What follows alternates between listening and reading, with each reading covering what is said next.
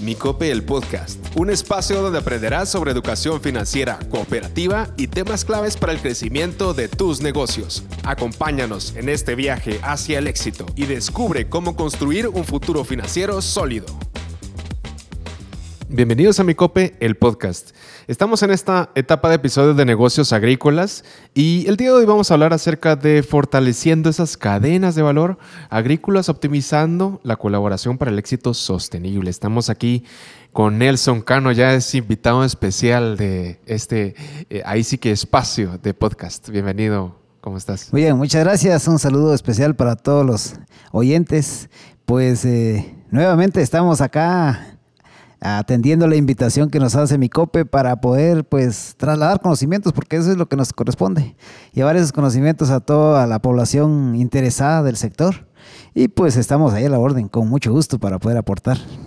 La verdad que para construir una cadena de valor sólida es todo un proceso, ¿verdad, Nelson? La verdad que eh, cómo generamos beneficios en todas las etapas de la cadena de valor, cómo generamos ahí sí que...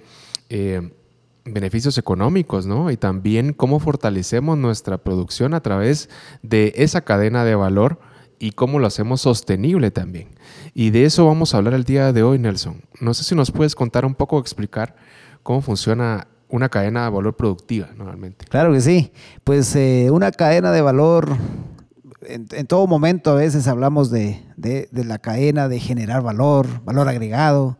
Eh, dentro de una cadena. Pues una cadena tiene, tiene una serie de eslabones donde diferentes actores principales eh, pues ahí trabajan dentro de esa cadena y esos eslabones están compuestos por la producción, que es uno de ellos. El siguiente eslabón, voy a hablar como de forma general, el, uno de los eslabones es la producción, otro es la transformación y la comercialización. Como siempre digo yo, dentro de cada uno de esos eslabones hay un 100% de acciones. Y es como de autoevaluarnos. Eh, en este caso, los productores también se deben de evaluar en cada uno de los eslabones qué porcentaje van aplicando. En la parte productiva, que es donde normalmente o donde más se aplica el sector agrícola, eh, pues qué tanto, qué incluyen dentro de esa, dentro de esa fase, dentro de ese eslabón de la cadena de la producción, donde entran todas las, técnicas, y los procesos, el manejo de cultivo, qué tanto avanzamos ahí. Ahí entra un proceso de calidad, eh, la tecnificación, la asistencia técnica, y es como autoevaluarnos hasta dónde hemos alcanzado ahí los objetivos. Después podemos empezar a evaluar la parte de la transformación, qué porcentaje estamos aplicando de la transformación. Y normalmente ahí, en esa parte, es donde estamos casi nulos, la transformación, la parte de agroindustrialización. Y es ahí donde también, si estamos nulos, estamos perdiendo una oportunidad de poder llegar a nichos de mercado que nos puedan favorecer en temas de precios. Eh, eso es importantísimo. Creo que en Guatemala eh, nosotros estamos en la región occidental del país y pues eh, hay, análisis donde se ha visto que el potencial, por ejemplo, para la región occidental y que seguramente para también la mayor parte de la, del país, dos temas grandes, dos líneas grandes, el tema de turismo, el tema de agroindustria que son potenciales de las regiones. Pero ahí hay, dentro de esas regiones hay diferentes cadenas productivas y esas cadenas no están explotadas. Por lo tanto, es a la, a la que se le debe enfocar todos los esfuerzos en, esas tres, en esos tres eslabones, producción, eh, agroindustria o la parte de transformación, por supuesto, para llegar a la comercialización. Entonces yo creo que ahí es donde tenemos grandes retos y, oportunidades también. Eh, de la comercialización hemos hablado en otros espacios que también igual, ¿qué porcentaje de esa comercialización estamos cubriendo? ¿Y qué es lo que nos haría falta? Entonces, la cadena de valor es, abarca esos tres eslabones y es entonces dentro de esos tres eslabones analizar qué estamos haciendo, qué estamos dejando de hacer cuáles son las oportunidades que podemos aprovechar dentro de toda la cadena. Así es como fortalecemos la cadena eh, para cada uno de esos eslabones. Claro, o sea, en esta, dentro de cada uno de los eslabones están los actores que, que, juegan un papel importante. Y estos actores, pues debemos de enfocarnos en analizar cada uno o lo que se está haciendo dentro de cada uno de esos eslabones. Y la idea es como fortalecer capacidades a través de innovación, tecnología, transferencia de conocimientos, para poder ir avanzando en esa cadena y que de esa manera le podemos ir generando valor, por ejemplo, en, en el eslabón 2, que es la transformación, generar valor agregado. Y ese valor agregado nos va a ayudar a llegar de una mejor manera a la comercialización. Y la idea que se tiene también es acortar, acortar procesos. Eh, es decir, que el productor sea el mayor beneficiario. Porque dentro de los actores que juegan dentro de esa gran cadena están una serie de intermediarios. Y al final de todo un proceso, estos intermediarios son los que, se quedan con las mayores ganancias de, la, materia prima. Por ejemplo, en esta fase de la transformación, eh, les pongo siempre eh, un ejemplo del café. El café tiene primera, segunda, tercera calidad. Las primeras calidades son para exportar. Eh, la segunda, tercera calidad se va, en este caso en gran cantidad, hacia México. Incluso de la parte oriente del país, de Chiquimula, donde producen café, eh, va hacia México esas calidades, segunda, tercera. ¿Qué pasa con México? México lo industrializa, lo transforma, lo coloca en un envase más bonito y regresa a Guatemala, a los centros comerciales. Y la propia gente de Guatemala está comprando ese producto que es producto, materia prima guatemalteca. Entonces, ¿quién ganó más? México, con su industrialización. Entonces, ahí estamos dejando un espacio vacío que nosotros acá podemos aprovecharlo una vez identificando y caracterizando las cadenas de valor, las cadenas productivas y generarles valor. Sí, es curioso que hasta a veces ni siquiera compramos eh, nuestro propio producto, ¿no? O sea, cuando hablamos del café, por ejemplo, eh, y compramos de muy mala calidad. Exacto. Eso es un Exacto. tema. O sea, aquí hay un gran potencial del consumo interno, pero no estamos, no, no estamos habituados a eso. Eh, en, este mundo tenemos que aprender a consumir nuestro propio producto en este ejemplo, por ejemplo, Brasil es uno de los productores, el productor mayoritario de café en el mundo y por lo tanto también exporta mayor cantidad, pero también es el mayor consumidor de su propio café. Y es lo que acá no tenemos nosotros. Sí, esa, es la diferencia, ¿no? Y como vamos fortaleciendo esa, eh, fortaleciendo esa cadena de valor, eh, nosotros como agricultores, eh, sabemos que tenemos, a, por supuesto, toda la cadena de distribución, los minoristas, ¿no? toda, toda esa parte que forman parte de esa, de esa cadena de valor. ¿Cómo reducimos los costos? ¿Cómo trabajamos eh, en conjunto con ellos para que nuestra estrategia, para que esa producción mejore, para que sea más eficiente, para que sea más económica, para que nos traiga mejores resultados? ¿Cómo hacemos? ¿Cómo fortalecemos a todos estos actores? Sí, una de las, cosas importantes aquí es de crear redes. Eh, decía anteriormente que dentro de esta cadena hay una serie de intermediarios y que son necesarios para, para poder fortalecer el proceso desde la producción hasta la comercialización. Pero eh, actualmente, en virtud de que no estamos organizados, pues esos actores se alargan y hay muchos intermediarios. Eh, partiendo de que el productor individual está en su, en su lugar de origen y si entra esta serie de intermediarios, desde ahí empieza a, llegar el primer intermediario, pasa al siguiente, pasa al siguiente y así se va hasta llegar al consumidor final. Entonces aquí la idea es cómo acortar esos intermediarios y cómo lo vamos a cortar. Otra vez volvemos al tema de asociatividad. Organizarnos crear redes, porque al, momento de crear esas redes podemos eh, abastecernos. Si yo no, no tengo tal producto, me lo abastece alguien que está dentro de la red. Y de esa forma podemos este, bajar costos, incluso los insumos que utilizamos al estar asociados, podemos hacerlos en bloque, compras en bloque donde a mayor, ahí entra el juego de la oferta y la demanda. Yo compro volumen, pues obviamente los costos tienen que bajar. Y, pero ¿cómo, ¿cómo sucede eso? A través de la asociatividad y crear redes.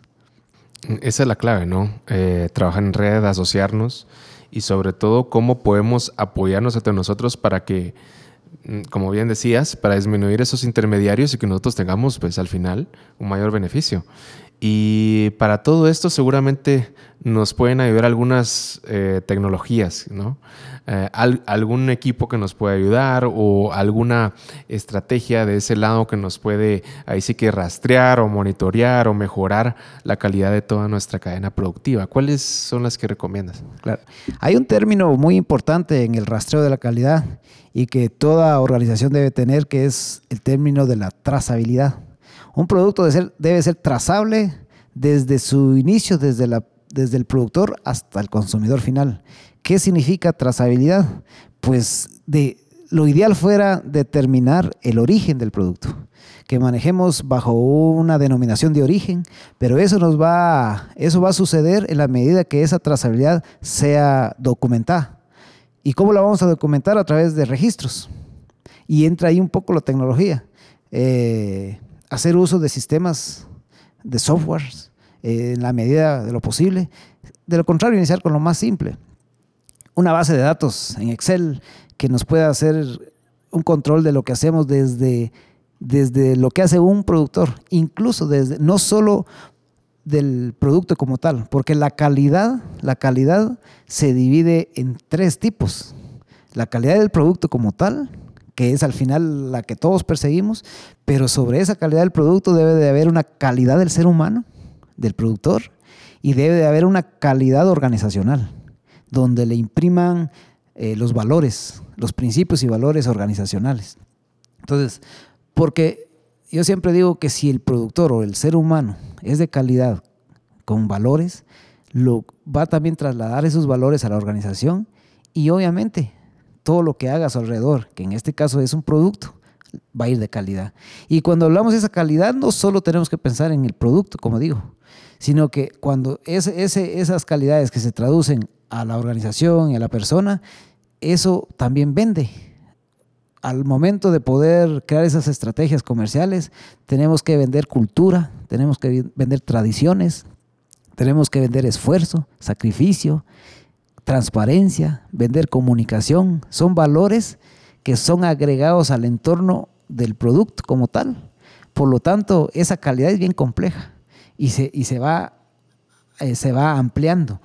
Y tenemos que pensar entonces en esa calidad. ¿Y cómo entonces hacer que el, aquel nicho de mercado me compre en función a todo eso? A través de un registro de trazabilidad.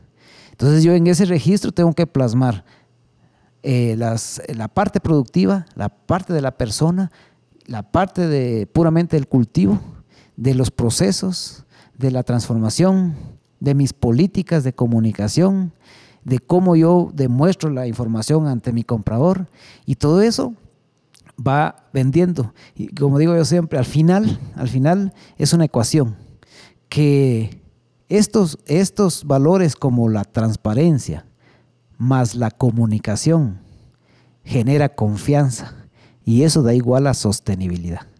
Para ser sostenibles tenemos que ser transparentes, tenemos que comunicar, generamos confianza y ahí se fue el negocio. Esa es parte de lo que tenemos que trasladar en este proceso trazable. Creo que es un principio de una empresa con valor. Cualquier empresa que tiene valor hace eso, ¿no? Y Interesante lo que menciona de la trazabilidad, porque creo que a veces no conocemos tanto ese, ese término y ese proceso también. Eh, ¿Es caro hacerlo? ¿Es complejo? Caro, tal vez no. Eh, es, es complejo en el sentido de que no es de la noche a la mañana que eso se establece. Eh, es más cuestión de actitud, de querer hacer las cosas, porque lo demás se, se, se, obtiene, se, se alcanza. ¿Es, fácil? No, pero tampoco es imposible. Han existido eh, procesos, organizaciones que lo han logrado y que tienen sus nichos de mercado. Eh, yo estuve en uno de esos, que fueron procesos complicados. Eh, de, como siempre, la lógica en esto, la lógica de la vida siempre es así. De 100 personas, 10 quizás se van a sumar a un barco de este tipo, donde van a comprender, donde se van a empoderar, donde se van a esforzar, donde se van a sacrificar, donde van a esperar. Primero, también parte de la lógica es dar y después recibir. Y la mayoría de las personas estamos acostumbrados a que queremos recibir primero y después damos. Que alguien, alguien corra el riesgo y después entro yo. Esa es, es la forma en que estamos, pero debemos de transformar eso a que tenemos que prepararnos para poder entrar, correr riesgos y poder así de esa forma ser recompensados. Y em, bueno, la verdad que todo esto viene a muchos de los resultados que, vemos en los productos de, alta calidad, que realmente tienen un valor tangible, ¿no? Viene sobre, como bien decías, denominación de origen, si son orgánicos, ¿no? Porque algunos dicen que son orgánicos, pero realmente no lo son, pero esa trazabilidad nos ayuda a poderlo comprobar, ¿no? Y estos eh, registros que nos ayudan a ahí sí que tener ese respaldo para poder vender nuestro producto, ahí sí que a, mercados más interesantes. Y creo que todo lo que mencionas es muy valioso. Sí, claro. Eh, creo que dentro de esta calidad, que es una palabra compleja, que hay que trabajar mucho y abarca mucho, eh, hablábamos del término de la trazabilidad, que eso es parte también dentro de, de esa documentación y poder demostrar esa calidad porque eh, a la hora de que, de que comercializamos un producto, el mercado a veces nos exige esa calidad y nos dice a través de algo palpable que demostremos que llevamos esa calidad. Ahí entra también todo el proceso de certificaciones, certificaciones de calidad, y esas certificaciones se basan en, en protocolos de producción y el protocolo de producción es el cumplimiento de ciertas normas, normas técnicas, sociales, ambientales, económicas. Y eso, cuando hablamos de un producto orgánico, entra dentro de la parte del cumplimiento de esas normas, eh, en este caso, normas ambientales, por ejemplo. Estamos protegiendo el, el medio ambiente. ¿Cómo lo demostramos? A través de un certificado. Obviamente, existen también hoy en día que, como decía, eh, puede haber un producto que lo pasamos, hacemos pasar por orgánico y en realidad no es. Pero el certificado me dice que sí. Pero ahí es donde entra la conciencia y los valores de la persona. Por eso decía yo, la calidad empieza por el ser humano. Para después yo reflejar esa calidad en la organización y por, y por ende el producto que yo esté distribuyendo va a ser de calidad. Pero entra mucho la conciencia de la persona. Nelson, mencionabas eh, varios temas de cómo nosotros somos conscientes con el medio ambiente, con nuestra sociedad, con nuestro entorno. Eh, ¿Tienes algunos ejemplos de, iniciativas sostenibles durante todo ese proceso de la producción? Sí, básicamente en este, en este término eh, existen muchos, muchas iniciativas que nos pueden llevar a cómo conservar el medio ambiente. En el área agrícola, Está, por ejemplo, el tratamiento de los desechos sólidos, como la basura, por ejemplo. Eh, que, la idea es aprovechar esos recursos para fortalecer nuestras actividades económicas. En el campo, los diferentes cultivos debería de ser tan sencillo aprovechar esos recursos que generamos en la propia, en las propias, en los propios hogares, la basura, que nosotros los desechamos, los, tratamos como basura, que se, que se vayan, pero la verdad es un insumo que lo podemos aprovechar. Hay iniciativas como la generación del mismo abono orgánico a través de diferentes métodos. Eh, uno de los métodos novedosos es el tema de la lombricultura. Aprovechar la lombriz coqueta roja, que así se llama, que ellas nos ayudan a, a transformar nuestros nuestros desechos en un abono orgánico aprovechable para la agricultura o para la generación también de ingresos económicos. Porque un abono orgánico, tenemos muchas empresas en el, en el ámbito o en el ambiente del sector agrícola que nos facilitan esos productos a través de las diferentes formas de transformarlo. Pero nosotros como, como, como agricultores de base podemos también aprovechar eso. ¿Y por qué no lo hacemos? Porque no tenemos los conocimientos, porque no, no hay quien nos acompañe, no tenemos el acceso financiero para poder hacerlo, tener equipo, tener tecnología para poder hacer eso. Creo que en, ese, en, ese, en esa línea podemos hacer mucho eh, para poder aprovechar el mismo recurso. Hay ahí en ese, por ejemplo, en ese ejemplo de la lombricultura, sale, sale la lombriz, pues produce el abono orgánico así sólido. Y también está el líquido, los, lixiviados que se le llaman y eso produce pues abonos foliares para los mismos cultivos. Entonces, son cosas que a veces por el tema de acomodamiento que tenemos no, no lo aprovechamos. Queremos ya algo hecho y cuando que tenemos los recursos para poder aprovecharlos. Esos son algunos consejos bien interesantes para cómo ser sostenibles y yo creo que como bien dices, ¿no? El sector agrícola tiene una gran ventaja sobre los demás sectores para ser sostenible, ¿no? Sobre todo en el tema de medio ambiente. Y en el tema de su entorno social también, porque bien decías cómo trabajamos en red, cómo también somos conscientes de nuestros valores, de cómo nosotros nos preocupamos por eh, toda esa cadena productiva, ¿no? Eh, tal vez en dar un trabajo digno, en, en poder nosotros también eh, preocuparnos por todas esas eslabones de la cadena de valor. Entonces creo que es muy valioso eso, eso que mencionas.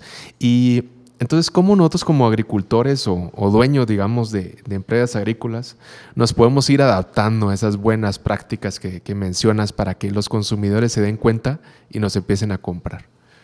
Bueno, esto, esto se encadena con lo que venimos hablando anteriormente, que debemos darle de dar a conocer que, producimos bajo, ciertos, bajo cierto protocolo, ciertas normas eh, que nos deben de garantizar la calidad la inocuidad de, nuestro, de nuestros productos.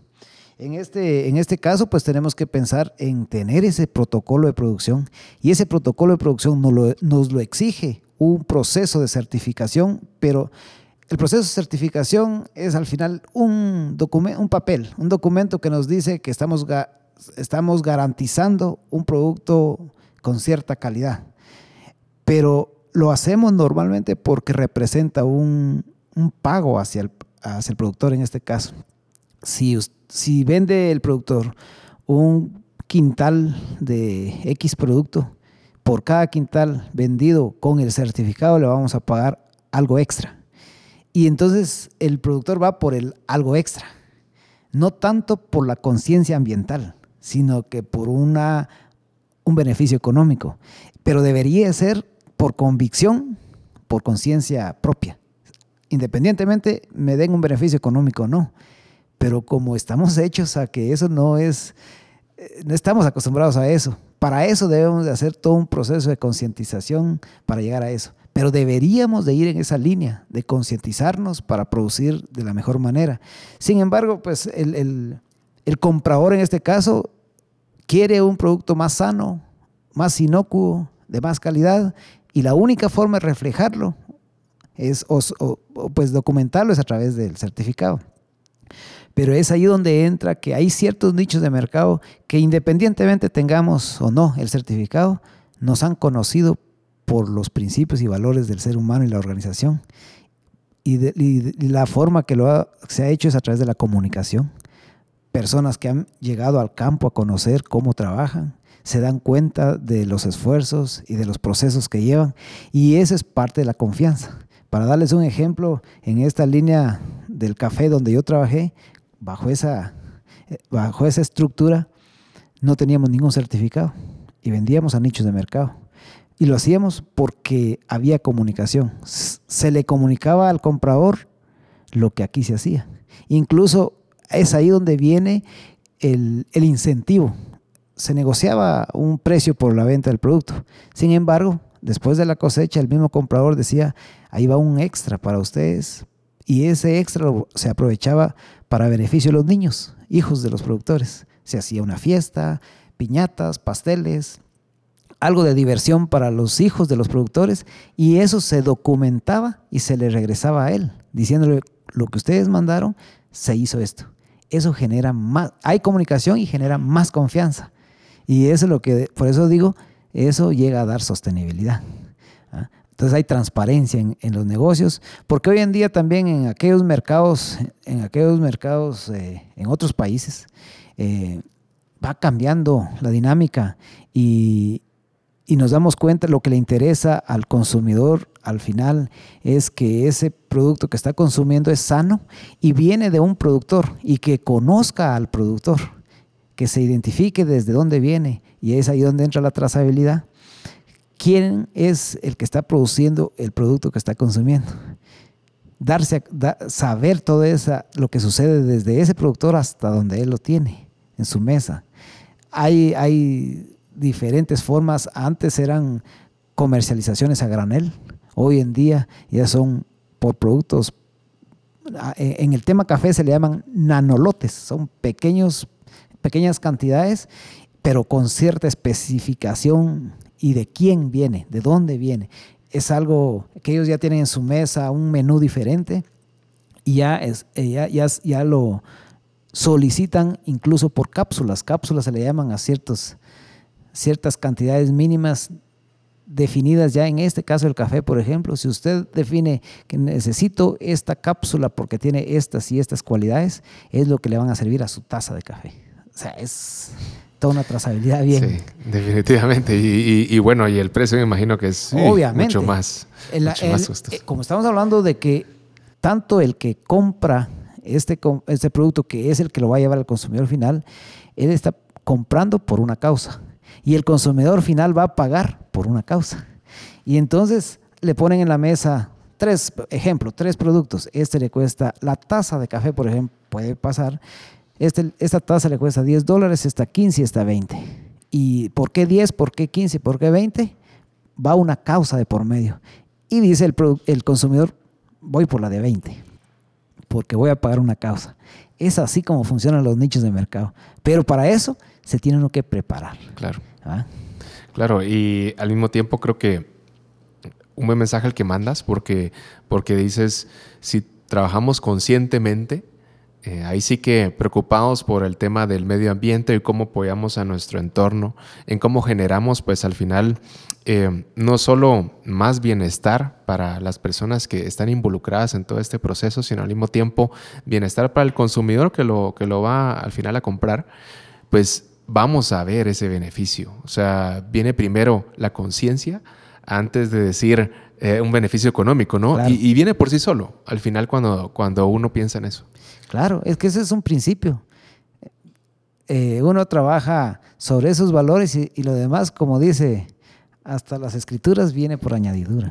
O sea, que esos son los principios lógicos de la vida y son los que tenemos que trasladar y que el productor organizado se empodere sabiendo que no es un proceso fácil, pero es el reto y hacia eso hay que eh, luchar, con eso hay que luchar. Vamos a poner ese reto también a mi copy para que documentemos esas historias, como tú mencionas. Creo que va a ser importante que, que lo podamos ayuda, evaluar. Eso ayuda a comercializar, sí, abrir esos nichos de mercado. Ahí le dejamos la tarea a los amigos de mi cope para que podamos hacerlo. Eh, Nelson, gracias nuevamente por estar aquí con nosotros. Ha sido un gusto. Eh, muy interesante y valioso lo que nos mencionas el día de hoy. Eh, valga la redundancia de la cadena de valor. Eh, gracias por estar aquí. Claro que sí. Ahí un saludo para todos los oyentes, todos aquellos productores que en su momento van a escuchar este podcast. Pues un saludo para ellos, una motivación, porque todo esto que estamos conversando acá son basados en experiencias vividas y yo creo que es importante pensar que sí se pueden lograr las cosas. También el, mensaje es para todas las instituciones que apoyan a los productores, que también nos preparemos y que promovamos esos, esos mecanismos y esas iniciativas para que podamos generar impacto en la población y en los esfuerzos que cada quien hace. Así que un saludo para todos. Desarrolla tu potencial junto a nosotros en Micope, el podcast.